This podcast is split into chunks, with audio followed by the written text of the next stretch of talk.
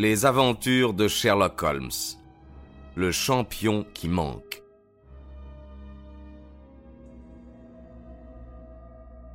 Bien. L'a-t-il écrite avec une plume ou avec un crayon? Euh. avec une plume. Sur un de ces imprimés de dépêche qui se trouvent sur cette table. Oui, monsieur, sur le premier. Holmes se leva, il prit le bloc d'imprimés, les apporta près de la fenêtre et les examina soigneusement. C'est dommage qu'il ne l'ait pas écrite au crayon, dit-il avec un geste de désappointement, car ainsi que vous avez pu le remarquer souvent, Watson, l'impression de la pointe laisse apercevoir en creux ce qu'on a écrit. Ici je ne trouve aucune trace. Cependant je constate qu'il a dû se servir d'une plume d'oie, et, sans nul doute, nous trouverons l'impression sur le buvard. Ah. Oui, tenez, la voici. Il arracha une feuille du buvard et nous montra l'hiéroglyphe suivant. Cyril Overton était très agité. Présentez-le devant la glace, dit-il. C'est inutile, dit Holmes. Le buvard est mince et au revers nous pouvons lire l'écriture. La voici. Il retourna le buvard à la lumière et nous lûmes. Restez près de nous pour l'amour de Dieu. Voici donc la fin de la dépêche que Stoughton écrivit quelques heures avant sa disparition. Il y a six mots qui manquent, mais voici ce qui reste. Cela semble indiquer que le jeune homme se sentait menacé d'un danger terrible et que la personne à laquelle il s'adressait pouvait seule le protéger.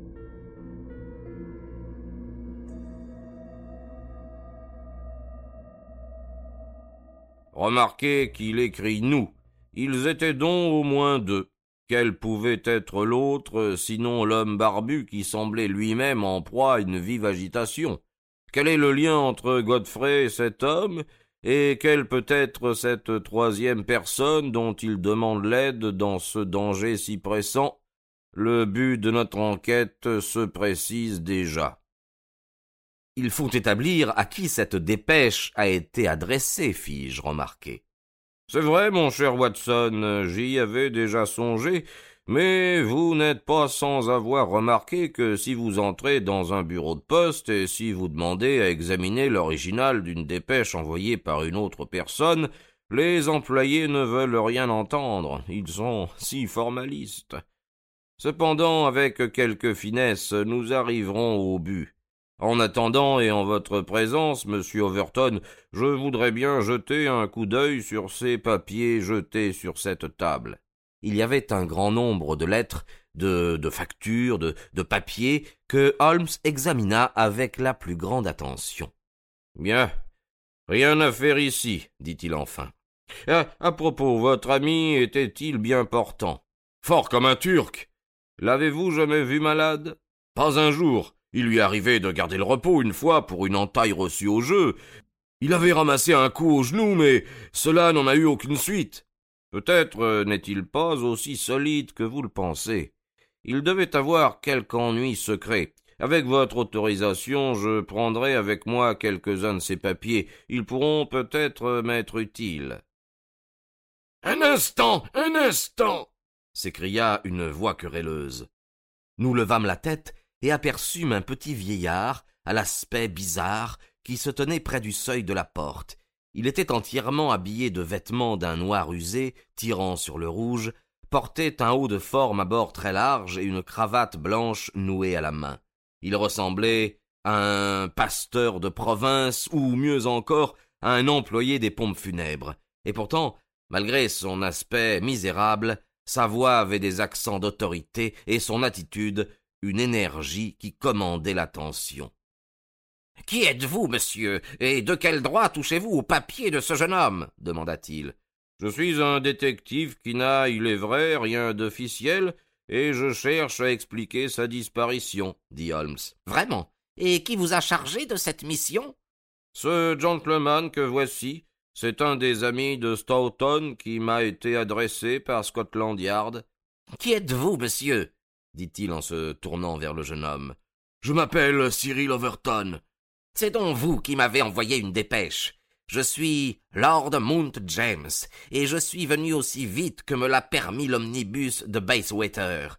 Vous vous êtes adressé à un détective. Oui, monsieur. Et vous êtes prêt à supporter les dépenses.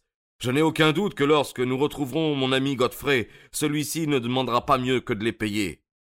Mais si on ne le retrouve jamais, que ferez-vous? Dans ce cas, sans doute, euh, sa famille. Pas du tout, pas du tout, s'écria le petit homme. Vous n'aurez pas un sou, pas un sou de moi. Vous saisissez bien, monsieur le détective, dit-il en se tournant vers Holmes. Ce jeune homme n'a plus d'autres parents que moi, et moi je ne paierai rien. S'il espère un jour avoir de la fortune, c'est que moi je n'ai pas gaspillé la mienne, et je ne commencerai pas aujourd'hui. Quant à ces papiers que vous examinez, je vous préviens que dans le cas où j'apprendrai que parmi eux se trouvent des valeurs, vous en seriez responsable. Très bien, monsieur, dit Sherlock Holmes. En attendant, puis-je vous demander si vous avez quelques soupçons sur le motif de cette disparition? Non, monsieur, aucune. Mon parent est assez grand pour se conduire, et s'il est assez sot pour se perdre, je refuse entièrement d'endosser la responsabilité pécuniaire des recherches le concernant. Oui, je vous comprends, dit Holmes en lui jetant un petit air malicieux. Mais peut-être ne me comprenez-vous pas. Godfrey Stoughton paraît n'avoir aucune fortune. Si donc on lui a tendu un piège, ce n'est pas dans le but de lui soutirer de l'argent. Vos richesses considérables sont bien connues, Lord Mount James, et il est fort possible qu'une bande de voleurs se soit emparée de votre neveu avec l'intention d'obtenir de lui des détails sur votre maison, vos habitudes, vos trésors. Le visage du petit vieillard blêmit. Ciel, monsieur, mais quelle idée Je n'aurais jamais songé à une telle infamie Quel bandit il y a dans le monde Cependant, comme Godfrey est un bon et brave garçon, rien ne le décidera à trahir son vieil oncle. Je vais envoyer toute mon argenterie à la banque ce soir. En attendant, monsieur le détective, n'épargnez rien, employez tous vos moyens pour le ramener sain et sauf. Quant à vos honoraires, euh, j'irai jusqu'à cinq livres, voire même jusqu'à dix.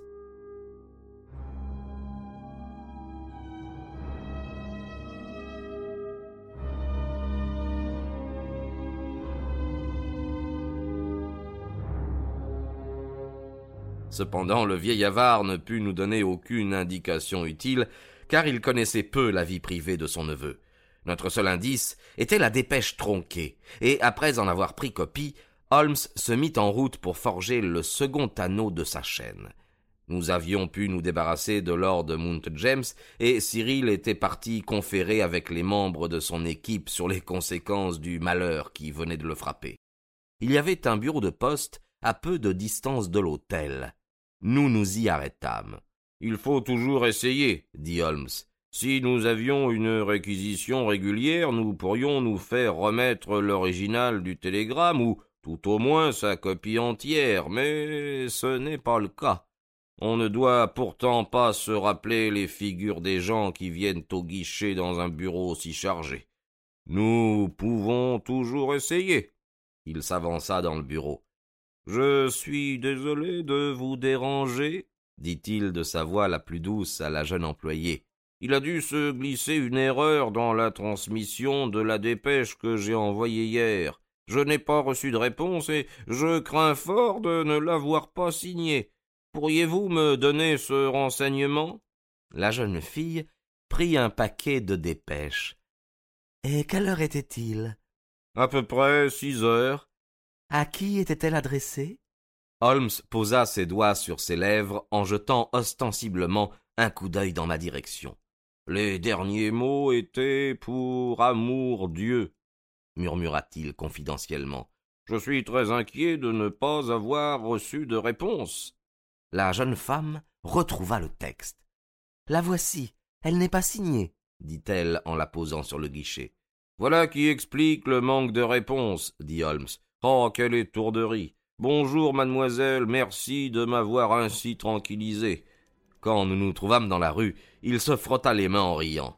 Eh bien, demandai-je. Ah, ah, bien, nous avançons, mon cher Watson, nous avançons. J'avais trouvé sept moyens différents de me procurer le texte de cette dépêche, et je ne comptais pas réussir du premier coup. Eh bien, qu'avez-vous trouvé? Un point de départ pour notre enquête il arrêta un cab.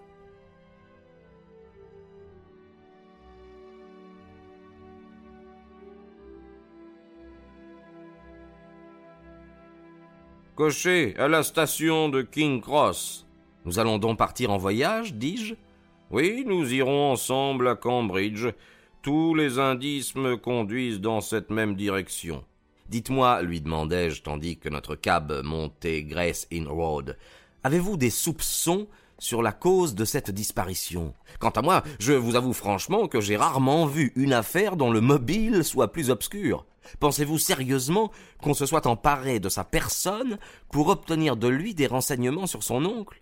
Je vous avoue, mon cher Watson, que cette hypothèse me semble absolument improbable, mais elle m'a paru la plus apte à toucher le vieillard si avare. C'est certain, mais mais quelle est votre idée véritable? Je pourrais vous en indiquer plusieurs.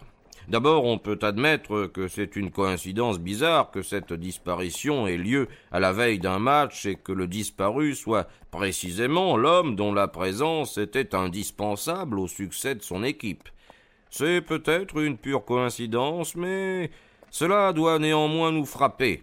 Les matchs entre amateurs ne comportent pas le betting officiel. Cependant, le public ne manque jamais d'engager des paris il est possible que quelqu'un, dans un but intéressé, ait voulu empêcher notre jeune homme de prendre part au match, de même que certains bandits sur le turf retiennent un cheval dans une course. Voilà une hypothèse. En voulez-vous une autre? Ce jeune homme héritera d'une grosse fortune, bien qu'il soit pauvre maintenant. Il n'est donc pas impossible qu'on ait voulu s'emparer de lui dans le but d'en tirer une rançon. Mais ces hypothèses ne correspondent pas avec la dépêche. C'est vrai, Watson, c'est vrai. La dépêche est notre seule base solide et il ne faut pas s'en écarter. C'est pourquoi nous voilà en route pour Cambridge. La piste que nous suivons est assez obscure, mais je serais fort surpris si, d'ici ce soir, nous n'étions pas fort avancés.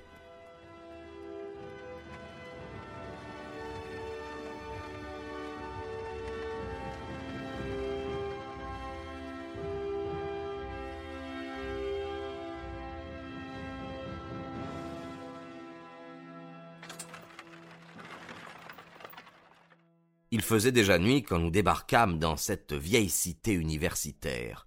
Holmes héla un cab et donna au cocher l'adresse du docteur Leslie Armstrong.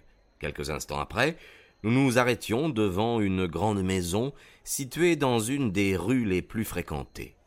On nous fit entrer, et après un long séjour dans la salle d'attente, nous fûmes admis dans le cabinet de consultation où nous trouvâmes le docteur assis à son bureau.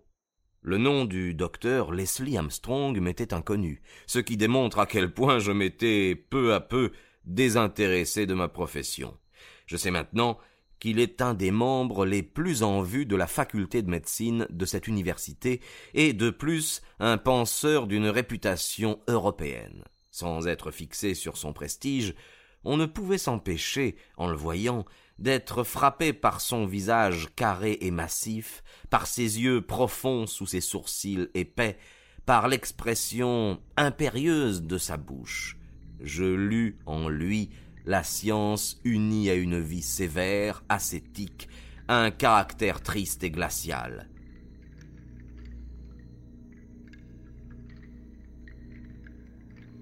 Il tenait à la main la carte de mon ami et nous salua d'un air contraint.